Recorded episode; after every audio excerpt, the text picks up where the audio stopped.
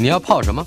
要泡茶、泡咖啡，可不要泡沫经济；要泡泡糖、泡泡澡，可不要梦想成泡影；要泡菜、泡饭、泡妞、泡书本，就不要政治人物跟咱们穷泡蘑菇。不管泡什么，张大春和你一起泡新闻。台北 FM 九八点一 News 九八九八新闻台，今天进行的单元是很久没有进行的了。主题馆访问的来宾是第一次来到我们节目之中，但是我想要见这位朋友已经很久了，二三十年了。他是摄影作家张耀，我相信听到张耀这个名字的很多朋友，大概都会想起来，在二十八年以前，他曾经出版过一本《打开咖啡馆的门》。这本《打开咖啡馆的门》是时报出版的，当年也震撼了出版界。开始注意到，原来有一种出版方式是可以以影像为主，而且能够处理许多在一个摄影家的镜头之下唤起许多人共同记忆的，或者是共同的向往的，呃，一个出版品。但是今天带来了新书《五十九棵大茶树呼唤》，副题“十年不觉茶山梦”。这一次的出版单位积木文化，在十年之前曾经出版过张耀先生的另外一部作品《山外有山》。《山外有山》可以说是呃五十九棵大茶树的呼唤的一个前身啊。呃，我们想要先请请张耀先生说一说他跟茶树结缘的关系。大家好，张先生好，另一位张先生，十多年前在上海。第一次喝到纯粹的古树茶，嗯哼，如雷贯顶啊！我以前喝过很多被称之为古树茶的普洱茶，古树茶对、嗯、没感觉，在那里也没也没人叫它任何名字，我就是喝到了，然后一问啊，他们说是古老茶树的茶，嗯哼，这个古老可以如何去界定？大概我现在知道，大概一两百年以上树龄的，嗯哼，很大乔木状态的茶树上面采摘下来的茶叶。嗯哼，然后按照普洱的做法晒青，就是用太阳晒干的，对，生茶啊，这种茶生长在中国的云南古老的茶山上。也只有云南有吗？现在据我所知，应该只有那个地区跟它周边的一些邻国啊、辽国啊、缅甸的一些靠近，都都在这一带。我们平常所熟知的茶叶或者茶树啊，都是。就是灌木嘛，对，称之为台地嘛，嗯、就是说一条一条的灌木状的紧密挨在一起的。嗯哼，但是当茶树能够往上生长的时候，或环境许可的时候，谈谈这些条件怎么样变成了大乔木？对，它实际上不光环境许可，还要历史的岁月许可啊，还有文化许可。嗯、其实，在汉文化普及的江南地区。几乎没有古老茶树，嗯，因为大家的理念都是茶树要年轻，嗯，要把它弄成灌木状，比较有产量，比较符合经济效益。对，因为中国文化里面一直大家都是崇尚喝茶的嘛，茶是奢侈品，所以要比较高产，才能普通人也喝得到。是。那西南地区是长期土著文化，嗯哼，他们是看茶树以另一个态度，这个是哎，这个他是一个神明，而是对他们是一个神明。啊，可以更明确的，我有一些书里面的地方，他其实他他们敬仰茶树，应该这样讲，所以他们不去碰它啊。如果他们当然也栽种，其实你看见那些巨大的古老茶树，不是都是野生的，嗯，很多是栽种栽种的，对，但是也是这种栽种的历史很悠久了，就是说几千年前就开始，嗯，有栽种茶树的过程。是，那那里也同时也是地广人稀，道路。崎岖很难到达，所以这些树有可能也可能在森林里面自由生长，也就因此而保存下来。啊、对，更明确的说一说，您刚刚提到有文化的意义跟影响，云南这是如何就跟这个土著文化的这个 background 有关系。土著文化他们比较敬仰茶树，他不追求高产，他也没那么多居民在那里、嗯、啊。但还同时，这个茶树的上面的茶叶对他们是重要的维生素。各方面营营养的来源。是，虽然那时候没有科学，但是这些土著民族 其实脑子很清楚，嗯，这就是他们生命里面很重要的部分。啊。他们同时还打猎啊，这其实，在山那些云南古茶山地区的丛林里面，那些农民其实很少蔬菜都是吃很多打猎的肉类，然后就是茶叶是一个重要的。我认识一位学者，嗯，叫做李旭，嗯、呃，据说这个茶马古道就是他在当初命名的，命名的。当然这种传说很多，嗯，但是他提醒过我一点，就是说在云南似乎有一条道路通往西藏，对，茶马古道有好几条，嗯哼。可以谈一谈这个整整体的环境。对，以前因为这个地方就是还是盛产茶叶嘛，嗯、啊，它是其实能长茶树的地区，在整个地球上来讲是很少的。是，所以他们的茶叶会被用马帮驮着运到各地。嗯、那这个石板铺就的条条不是条条千里，条条万里的茶马古道是有好几条，去西藏是一条，嗯、那还有往蒙古、俄国一条，去北京。嗯，进攻朝廷也是一条，是往江南也有一条，还有往东南亚，嗯、所以有应该有五六条重要的茶马古道。是这个古道所通往之处，呃，应该对于刚才您所提到的这个原生的打猎文化的，嗯，这个云南地区的这个生产者，嗯，也会带来一些长远的影响。当然。那介绍一下，对他们实际上古道通往的都是当年的繁荣之处，嗯，相对来讲啊，因为西藏也是有很多需求对茶叶，那更不用讲江南、北京这样的地方。所以实际上我们一直这里面有会出来一个概念，就是所谓的贡茶，要讲到这个概念了，进贡的贡，进贡的贡。那大部分人认为贡茶之山好像是山，这个上面的茶就是皇帝河，不是，贡茶实际上是赋税的一种，嗯啊。那云南的普洱茶非常久，在历史里面都一直被要求贡茶，也就虽然它是土著民族，但是中央朝廷一直会要求他们进贡茶叶。会让一位现代的摄影家过着现代生活，但是呃拥有照相摄影的技专业技巧，嗯，但是会有会有这样一个缘分，并且唤起你长远的好奇，嗯，以及。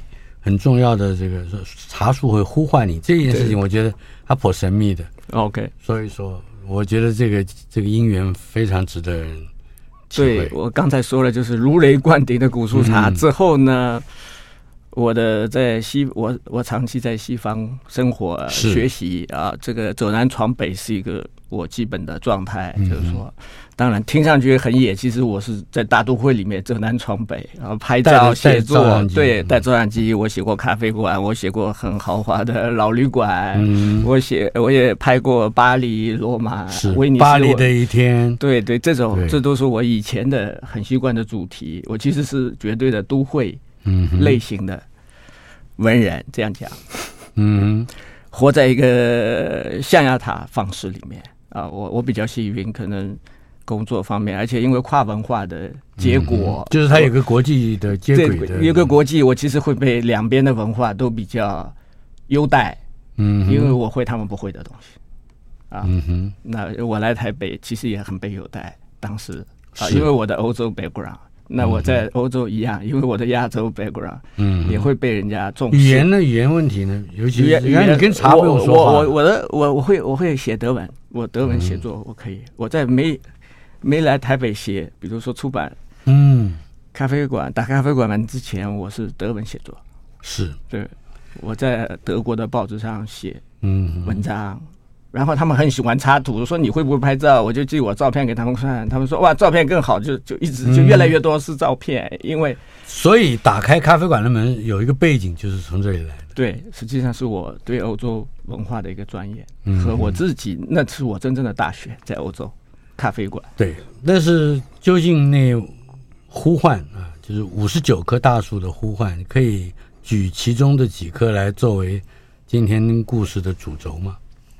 对，其实每一个都很巨大、哎，古老的生命啊！对我，就像我刚才讲的，像神明或者佛啊。那我当时喝了那个茶，我就感受我要上山，我要上茶山。好，我当时想，可能就是几棵纪念碑一样的古茶树嘛，被保护起来。其实不是，到那到云南，虽然在很广阔的山野上分布不容易找到，但是实际上是成千上万的古茶树。成千上万的，成千上万的，但是它分布在几乎像全台湾这么大的地域里面，嗯、是，而且那个时候交通不便，从一头到另一头可能开车要三四天，就啊啊啊，有这样大的空间跨距，但是是是为了找一棵树。不是，就是你会见到很多树，嗯啊，你要走遍云南，云大家讲云南古茶山不能像台湾这样去想象，好像就是几片地区，不是的，它是很广大的一个地方。嗯、那我在那里看见那些树，我我我受震撼，我觉得他们不是简单的树，他们就是一个古老生命，嗯，活着的，是。很沧桑。然后呢，每年一到春天就绽放新芽，嗯哼，像年轻人一样，是。好，你采摘它，它是珍贵树叶，你不采，它就落叶。嗯，也就也就没有所谓的没有没有意义，他也不在乎，他、嗯、其实完全不在乎，他、嗯、完全不是我们想象的，是为我们服务的，其实完全不是，它是，是一个独立的、了不起的生命。这个生命本身，如果说自然的延续，你可以描述一下吗？它如果在没有采茶者、没有使用者、没有经济化之前。之之前他们是野野茶树的状态嘛？啊，这个如果我们讲古茶树，我们看见过的古茶树有野生状态、有过渡状态、有栽培种种这三个类型。是，这只是分类，植物学上分类，不等于栽培型。你今天看见的栽培型，就一定比野生的你看见另一个野生的年轻？不是，那个野生的可能一千年，这个栽培型三千年。啊哈啊，其实他们是一个非常漫长的岁月积累下来的，就是人类文明的一个。干涉的一个结果，我们现在看见的，嗯、我们我们让它变成可用嘛，但实际上野茶树满山都是，嗯，它但是它不能饮用，嗯哼，哎，对了，当茶树上的茶叶不能够用来做饮用，嗯，那么它它对你而言，尤其是你的写作跟拍照，它对我同样是了不起的生命，我我已经过了这个阶段，下把能不能饮用看成是一个标准，对我而言。啊、哦，我看见一个老的，请你老的野生茶树一样感动。我虽然知道那不能喝，也不属于能喝的品种，因为大部分的茶树种类是。如果我们现在一起走到，经过三天开车啊，啊，走到一棵某个山头，对，见到一棵古茶树，树，呃，旁边还有一棵不能够饮用的，嗯，那你会怎么告诉我？我说，你看两个了不起的茶树。我们我想我们的节目的听众会非常想知道，应该怎么去认知这个两个。我虽然我当然一看我就知道哪棵可以引用，哪棵不可以，嗯、因为其实有可以讲一讲。啊，对对，可不能引用的树大部分是就野生状态，嗯，真正大乔木像针叶类的植物，嗯、就是说很高，非常高，耸高耸的，像尖塔型啊，因为它的生长决定，它就生长在原始森林什么，它一定要很高，嗯，才能有阳光。那栽培型的，完全真正第三类栽培型的，是我们树里的大部分树是栽培型的。栽培型的古茶树，它一般像伞状，比较优美的，嗯啊，就是椭圆的，嗯，不会那么高。它是明一般有个明显的主干，大概三米四米左右，上面就非常舒展，也不得了了。对，非常舒展的生产出生长出呃生长出一个像伞状的，嗯，树冠是。就是说，你一看那树，你就知道这有古人的动手的痕迹在里面。嗯、就是我们的某种对树的美学想象都在里面。就是说，它而且它要比较容易采摘，所以它是圆形的。嗯、当一棵可以饮用的茶叶的这个树已经在我们面前了，嗯，那么我们应该，如果是那个农人，应该如何熟练的下手？嗯、茶农他们基本上。其实他们很长时间不采这些树，怎么说？因为他们比较喜欢采采摘小的、矮的，容易采摘。嗯，而且以前国营茶厂的年代，比较小的、矮的，特别是灌木，因为云南后来也开垦茶地，种了很多灌木，就是台地茶。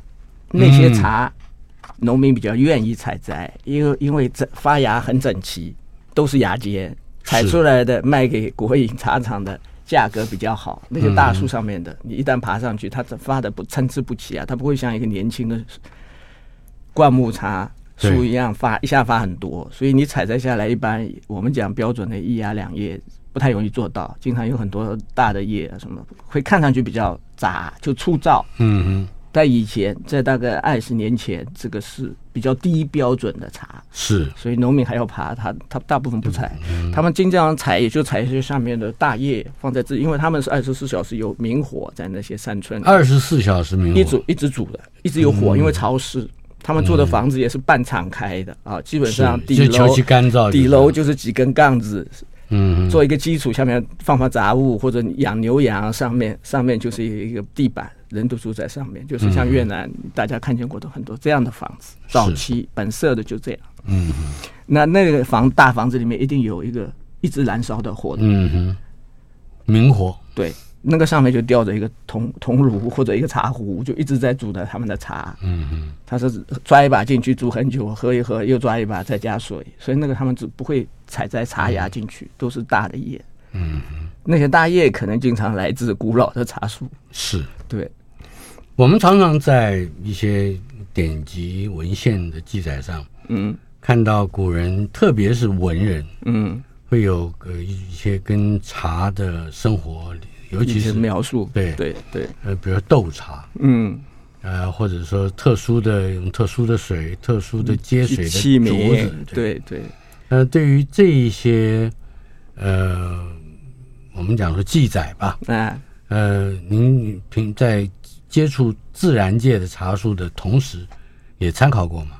我也会参考。我当然接触这些书以后，我会发现，比如我们也开始收集这些古老茶树的标本嘛。等于我们也在开始慢慢的也积累了一些这样的茶。那饮用这样茶的时候，我当然也会开始很考究一些形式啊，就是要因为太珍贵了嘛，我们可能真的很难粗茶淡饭那种拿个拿个碗就喝，所以会后来其实接触越来越多这些关于茶具啊，就是形式方面的各种东西的。是因为台湾特别，尤其是南方啊，我觉得对对，呃，比北方可能在对于这个茶的各种从礼仪嗯到仪式啊，这都都非常讲究。对台湾的感觉上好像它不像您刚才提到的云南大山里面的这些人家。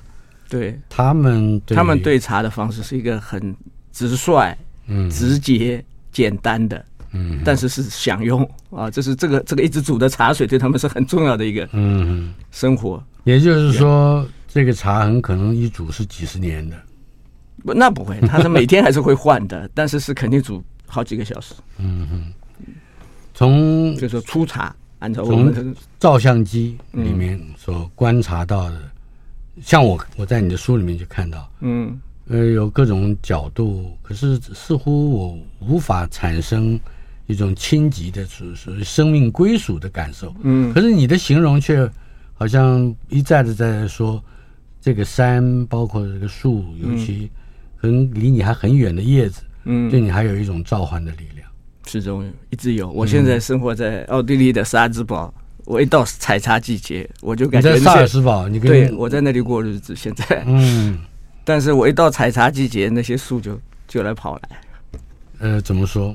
我就就近在眼前，他们对我，嗯、我不管坐在萨尔茨堡的，我的书里也写了嘛，坐在咖啡馆里还是什么地方，我会我眼前是那些树，对我来讲，我，我就想去中国，上云南、嗯、去看那些树。在你的生活里面，嗯、最早接触到。这个古树茶，哎，古树茶和古茶树，嗯，大概是一个什么样的经验？很偶，非常偶然的，在正常情况下不会发生的一个经验。嗯、我住在上海的一个小区，我的邻居、嗯、完全不认识的一个邻居就来敲门，叫我去看他家的古董门，因为他们知道我在收一些老的家具啊什么，是他们叫我去长眼，好吧？我说不去，好，那先生来了，然后太太也来，嗯，非要去不可。就这样，等于被他们拽到他们家，拽到他们家。其实那个门没有太震撼，震撼我的是他们桌上这个茶，哦，他们正在喝的茶。嗯、对，因为到底差别是什么？差别，它就是对我来讲，它完全不是我们认为的那些甜润啊、香气的那些茶嘛。这就是根本就是一个喝下去醍醐灌顶的一个汤汁。呃，你不知道它来自哪里，但是是震撼你全身，一直到心灵。嗯，所以你感受哇，这什么啊？很难想象，那你想一直喝，一直喝，我我一直坐在他们家喝那个茶，然后一个礼拜我把他那包茶喝完。嗯，但是主人们其实在不停的换，在喝中国国内流行的各种高档茶啊，大红袍、金骏眉，他们一直在不停的换，我一直喝那个。最、嗯、好那个茶，到后来你知道的名目如何？就是他总也应该，他让他让你精神焕发。啊，它让你喝下去，其实瞬间精神焕发，但是你知道这不是一个麻醉品啊，它它没有副作用，但是它让你精神焕发。嗯，你如果喝我，因为现在我累的时候，我坐在那里喝，可能开始的时候背驼的，五分钟我就坐的笔直，你就觉得全身像有一根气的柱子一样，一直到头顶上。有一篇文字是讲一个范老太，嗯，有一个极细叶的古茶，对，极是北极的极，就是非常的意思，非常细小的叶子，对，可以谈谈那一次的饮用经验。很特别，那个那个茶树本身就是例外啊！这在普普洱古茶山，通常是大叶种的普洱，就叶子比较大。嗯哼，那个极细叶，那个叶子像我们的指甲这么大。嗯哼，它就天天天然就这么对，它是一个非常特殊的品种。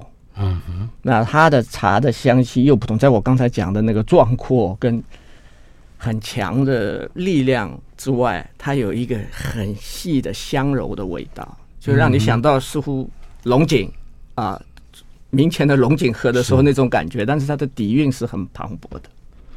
呃，像这样的茶，我我我想知道的是，呃，它比如说有烘焙的程度吗？它没有，它完全不烘焙。它被采摘下来以后呢，要摊晾一下。啊，然后就快速杀青，这个快速杀青取决于那个温度啊，在一个铁锅上，手可以触摸的那个温度，就不用大概二三十分钟，二三十分钟，慢的。大概几度呢？四五十度，手可以碰，手可以碰，手可以短短的碰，嗯，杀到它们开始有点微了，那个时候就拿出来，然后轻轻揉捻，有点僵直的感觉，手黏了就停下了。那个揉捻其实只是为了后面的条索，它就摊晾在那里，第二天。太阳暴晒一天，嗯，就完成。万一晒青，万一没有太阳，没有太阳就要搞两三天啊，就还是用那茶茶的气韵就会降低。嗯嗯，它这个太阳晒干的过程是保证了普洱茶将来日后陈化的很重要的原因。台北 FM 九八点一 News 九八九八新闻台。今天主题馆访问的来宾是第一次来到本节目中的摄影作家张耀，在台湾一九九五年推出了《打开咖啡馆的门》，还有张耀咖啡地图，也掀起了在台湾的咖啡文化的风潮。张耀先生可以为我们再回忆一下，嗯，这次带来的是茶哈，古茶树的古茶树，上一次是咖啡，对，谈一谈你对这些饮品。它的环境接触环境，嗯，对你而言有什么特殊的？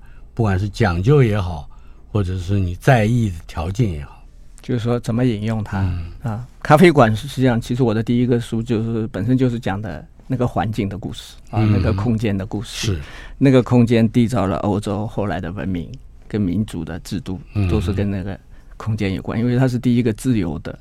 市民的空间，以前这种空间是贵族的，在家里的。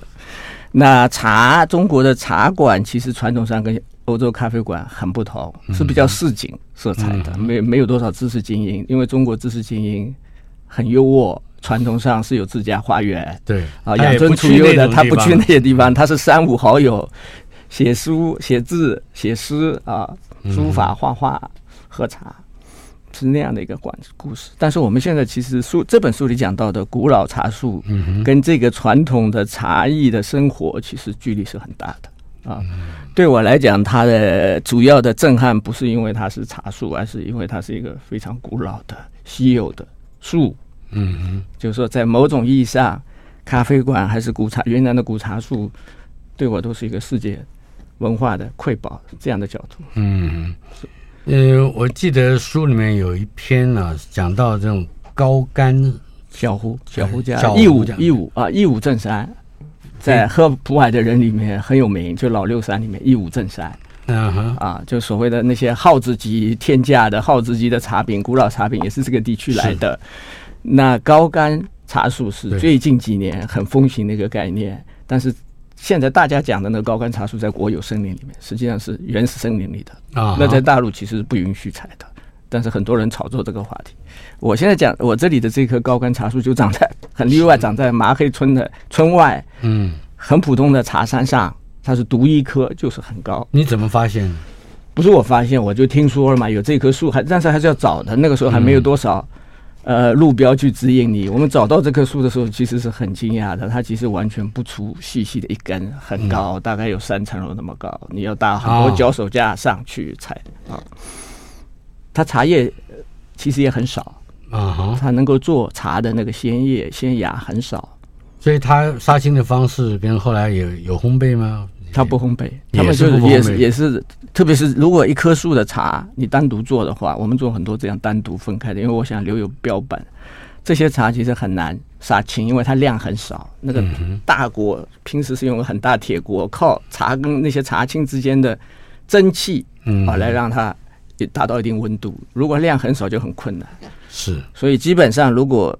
三四百克以下的干茶，这样的量就无法单独杀青。哦，像这棵树，那你如果无法单独杀青，你要那就没办法了，那就没办法了，可能要用别的方法去制作这棵茶树的茶叶，不能做成普洱生青啊。但是这棵树还可以做得到，它还有个几百克的干茶的那个量。是，对，嗯，可以更多的说一说这个茶茶是怎样的。我我现在还没有产生这个这个照相机能照到的那个 那棵树很。非常高挑啊，它其实瘦高个，应该这样理解。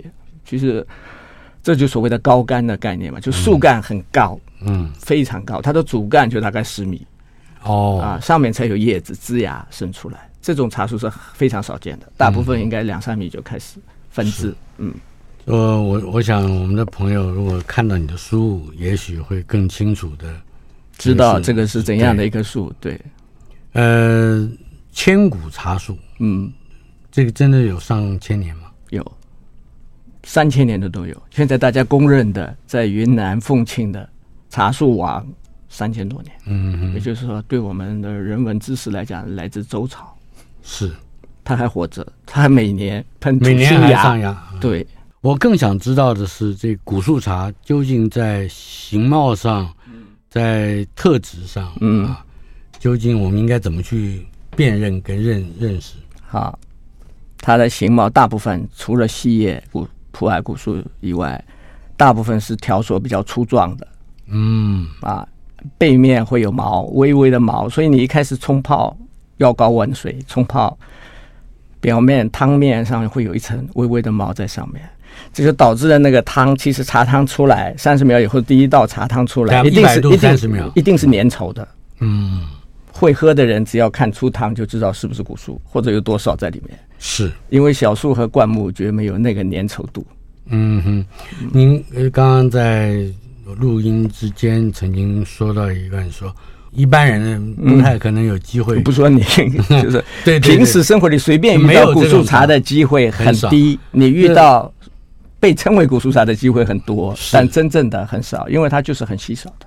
那么有有可能这个古树茶也可以透过某一种栽植的手段，或者是它就不叫它就不叫古树茶，它只它它它不是古老茶树的茶，它只是那个品种的一个延续啊，它不是古老茶树。古老茶树要有上百年的树龄。另外就是您特别提到了精神层面的滋养，嗯，可以把这个精神层面很具体，它其实给我们一个来自天地精华的力量。啊，所以我我说我总说这个不是茶，我们不能用香柔可口啊、生津回甘这样的方式去判断它。古树茶按照我刚才的方式做泡的话，第一泡粘稠，同时它会有苦涩，一定有，因为它有很多茶多酚，很多儿茶素。嗯，但是关键是它它的反应是瞬间会开始回甘，而且往全身心扩展的一个热热感。哦。对，就是对人人喝了还会有生理，对你很多人背背上开始发热，一直到头顶啊，各种各样反应都有。喝惯的人会说啊，有的说茶气往上，有的茶气往下，取决于你不同的树饮用的经验。我遇到不遇到不同的树都会发生这样。好，讲一个会发生不同方向。我还喝到过特别苦的茶树，那树来自老班章最有名的寨子，大家都都知道，很苦的茶瞬间回甘，但是它例外。嗯它不回甘，他绝不悔改。嗯，一苦到底，你整个内心是好像往下一沉。嗯，但是最后的结果是舒爽无比，这很难很难传达。为什么会这样？苦也能造成这个结果，但是这就是就是古树茶的魅力。在其他的饮食方面，跟茶或者是古树茶，嗯，之间有比如说特别调和或者是特别抗拒的，呃，这种现象吗？食物方面，对。哦，你可能我们比如说喝古树茶，我绝不会吃甜饼，因为甜品，我也不会吃茶点。哦，其实会影响你的口感啊。你你需要一个完全蜜类的，对，纯粹喝。如果是真的古树，大部分情况下你也不会饿，你可以喝很久。茶有茶醉这个概念，我也听说过。有，那么古树茶会，我自己没很少这样的经验。我经常有一些茶友，我们坐在一起喝。三到五个古树茶，每个可以泡十几泡，嗯、我们会喝到七八个小时，在桌上没没离开，就一直大家都对，那是七八个小时，就是在换一一一道茶可能泡两三个小时嘛，当中有时候也不必去打麻将，完全完全没有，那那是完全占有占据你的身心的那个感受，你那个时候脑子没没在没做别的，嗯、不能你也不会觉得饿，你不会觉得饿，也不会想也不吃饭吗？这当做没吃饭。这个很特别，那么那这就是这个茶的本身的天地滋养的精华在里面。嗯哼，只是我们能不能感受它，不是每个人都能感受的。呃，我相信有些人也许消受不了这个这个力量。嗯、是，呃，如果说福气不够的话，说不定也不是福气不够，就是就是他可能不需要，他需要别的饮料。嗯、就是就一个一般的饮料来说，嗯，除了古树茶之外，你在。其他的，比如说台湾产的茶，嗯、福建产的茶，嗯、或者是甚至北方产的茶，嗯，嗯，有有过相似或者说我没有相匹匹配的经验，没，我没有任何相似的经验。虽然我以前喝很多不同的茶，我最早喝龙井，嗯哼，以后我来台湾交很多朋友，也喝很多台湾的茶，我也很喜欢。是但是自从碰上古树茶，你就没机会再喝别的茶。这五十九种古树茶究竟个别之间有高低吗？没有高低，但是他们就是一个个性，每个都是独立的、嗯、啊。它一般隔壁长在一起两棵，滋味也是完全不一样的，茶气传达的你的力量都是完全不一样的。对，树种一样也没关系，因为它的根系数百年不同，分布得到的天地滋养完全不一样。台北 FM 九八点一 News 九八九八新闻台主题馆访问的是摄影作家张耀，为我们带来的主题是他的新书《五十九棵大茶树呼唤》，副题是“十年不觉茶山梦”，由积木文化出版。这本书也是张耀先生在封笔多年之后的第一本著作。十年以前在台湾出版了，也是积木文化出版的《山外有山》，但是这个中间。嗯山外有山到过了十年，因为这十年我都在收集这些古老茶树的山外山外有山就是山外有山是第一次上山的，对，激动，结果，呃，在山上这些种茶的人，嗯，过着一种简直是我们世外桃源的生活。呃，从它的自然环境来讲是啊，但是我其实也贫穷。我们上去的时候是普洱茶整个比较低谷的阶段，那是茶价很低。我零八零九年开始，正好经历了第一个大泡沫阶段，零七年崩溃，然后茶山的局面是很穷艰苦，生活是很单调，但是环境非常如田园诗一样啊，但生活很简单。那他们其实不像我们这里的台湾的种茶人家那么多劳作，他们不需要，他们其实有很多时间吃饭、喝酒、打猎，到季节来了才去采啊。其实那个古树不需要太多养护，养护多了反而出问题。问题就在这里，我很想知道，一个农人啊，都总会知道他有多少地，或者他有多少嗯哦，他们对他们的地，当然地在。大陆都是国家的，嗯，他只是拥有一些权，就包括这些古老茶树都是国家的，只是他们有采摘权，嗯，有收获权啊。那要看那个在。通常一个人家大概要照顾多少多少株茶树呢？哦，他们多则三五百，少则三五棵。三五棵，嗯，如果他有三五棵很大的古茶树，足以。就就可以养一家人了。对，现在可以养十家人。十年后，今天，嗯，可以可以开名车住别墅。好，就表示吃这个茶是一个很有经济。就在过就在过去的十年里，有一个数百倍的，嗯，一个增长暴涨。对，那好了，这种神仙般的生活，我一定要听一听，因为起码我们过不了那样的日子，也可以心向往之。好，嗯。但你讲讲那个演变，讲讲季节来了嘛？对，季节来，春天啊，古树茶，古老的茶树很有意思，它一年四季有茶叶。对，它因为那个那个地方的气候，还有它特殊的茶种关系啊，它春天四月份就开始有发芽，这是春茶头春，然后还有二春，五月份左右。它也有什么雨前呐、明前啊？它没有这样的概念，它大部分会要过了清明才发。在那个地区，清明之前发的都是小树跟灌木，他们发的比较早，嗯、啊，古树是最后一批发，越古的树发越晚，越晚，越晚，嗯，它它的苏醒阶段比较长。然后，如果你采摘，就接下来在那个地区就雨季，嗯，雨季就是夏天，夏天也有茶叶，也有芽，也会。过去通常不采，因为大树爬上去采摘，下雨天很危险。现在茶价很高，雨季也会采。啊，如果采了雨季以后呢，就秋天再次发芽，就所谓的古花茶。大概是几月份？大概在九月到十月份。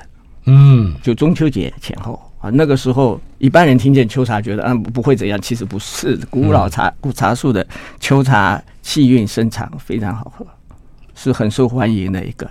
对内行人来讲，嗯哼，啊，有秋茶，如果你采了有很多树，冬天依然还发芽，所以还有冬茶。冬天在云南这个地方，就是十一月、十二月了啊，嗯哼，到可能有的到一月还在发，它就很少。那那种茶叶基本上他们也不会做做出干茶拿出来卖，基本上就是农家自己喝一喝，就煮煮啊。但是起码这个前面三个季的季度是就是它是有量的，对。那春茶理论上最多，价格最好；雨水茶量也不小，价格没有价格。嗯哼，秋茶又再次受到欢迎，但是它量不到春茶一半，是，所以它稀少。在整个劳作方面，您说他们过得很悠闲的日子，他他们不悠闲辛苦嘛？但是不是为了茶树，他们别的方面辛苦。因为我们比如我们刚去的时候，他那个地方交通很差啊，没有很多供应，他别的方面是很辛苦的。但是他没有我们通常想象的农家的那种辛苦，比如他们养猪，猪都是放在山上啊。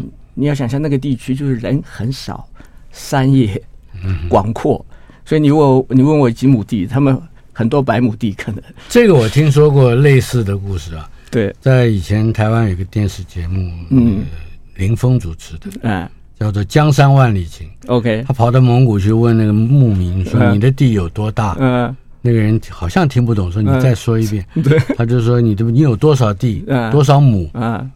结果他的答复很妙，嗯，牧民说，从这边到那边，边，对，放眼望去都是他家的，嗯哼，哎，那里地广人稀，人很少，这也是这些古老茶树可以留下来的。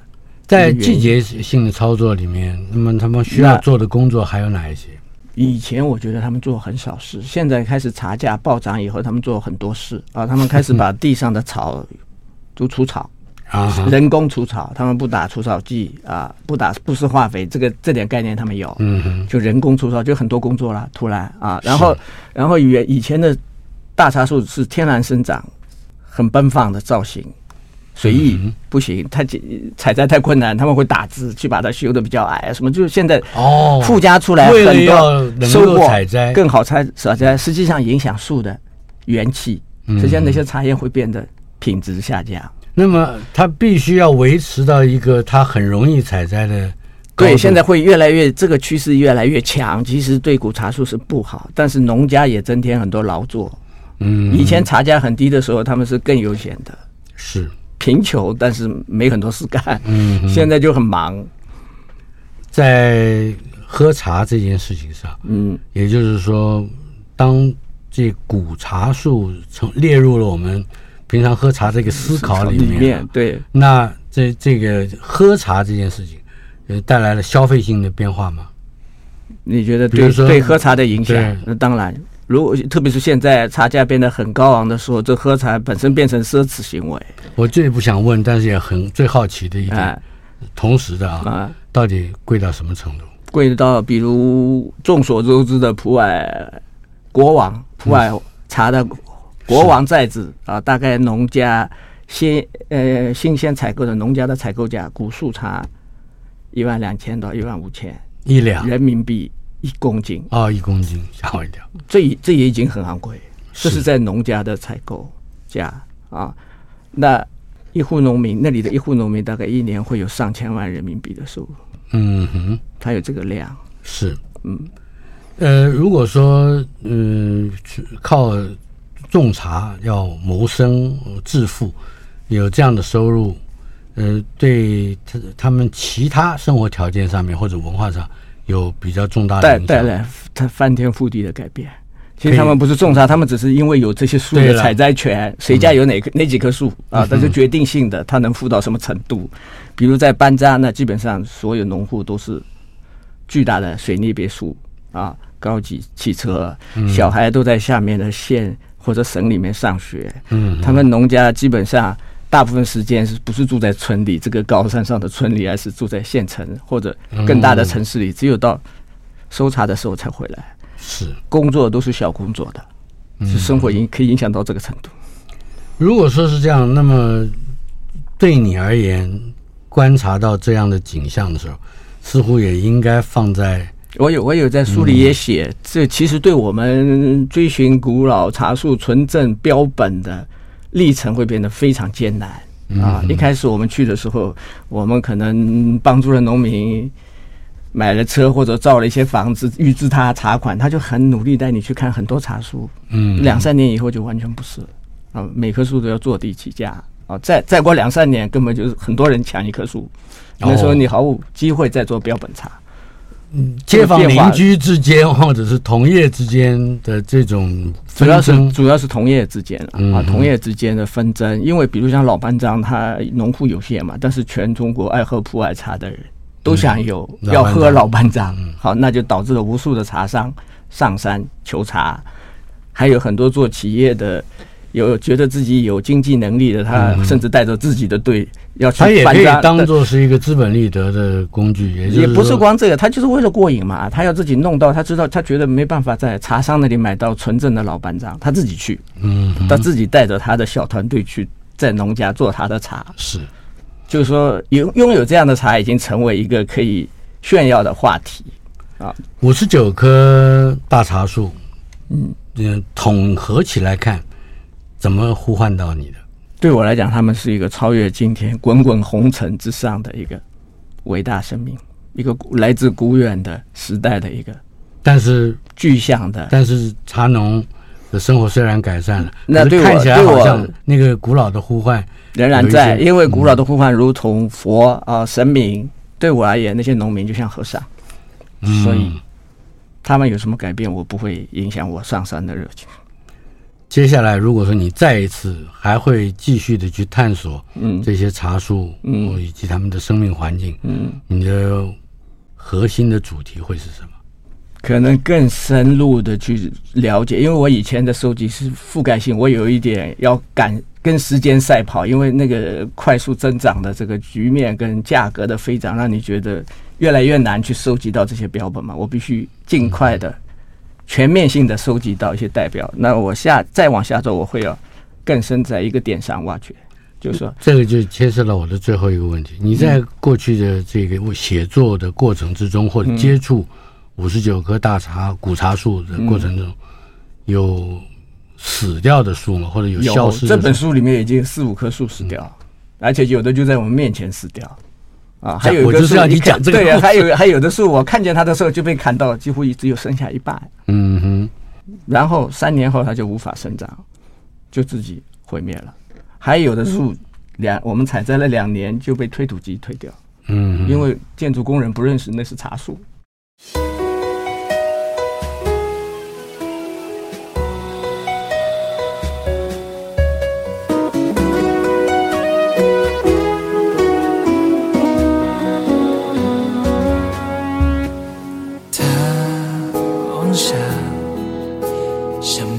白那阳光，夜往下，像守护着土壤。当天空不再蓝，就落下一张张落地声响，慢慢枯黄，曾经淡绿的忧伤。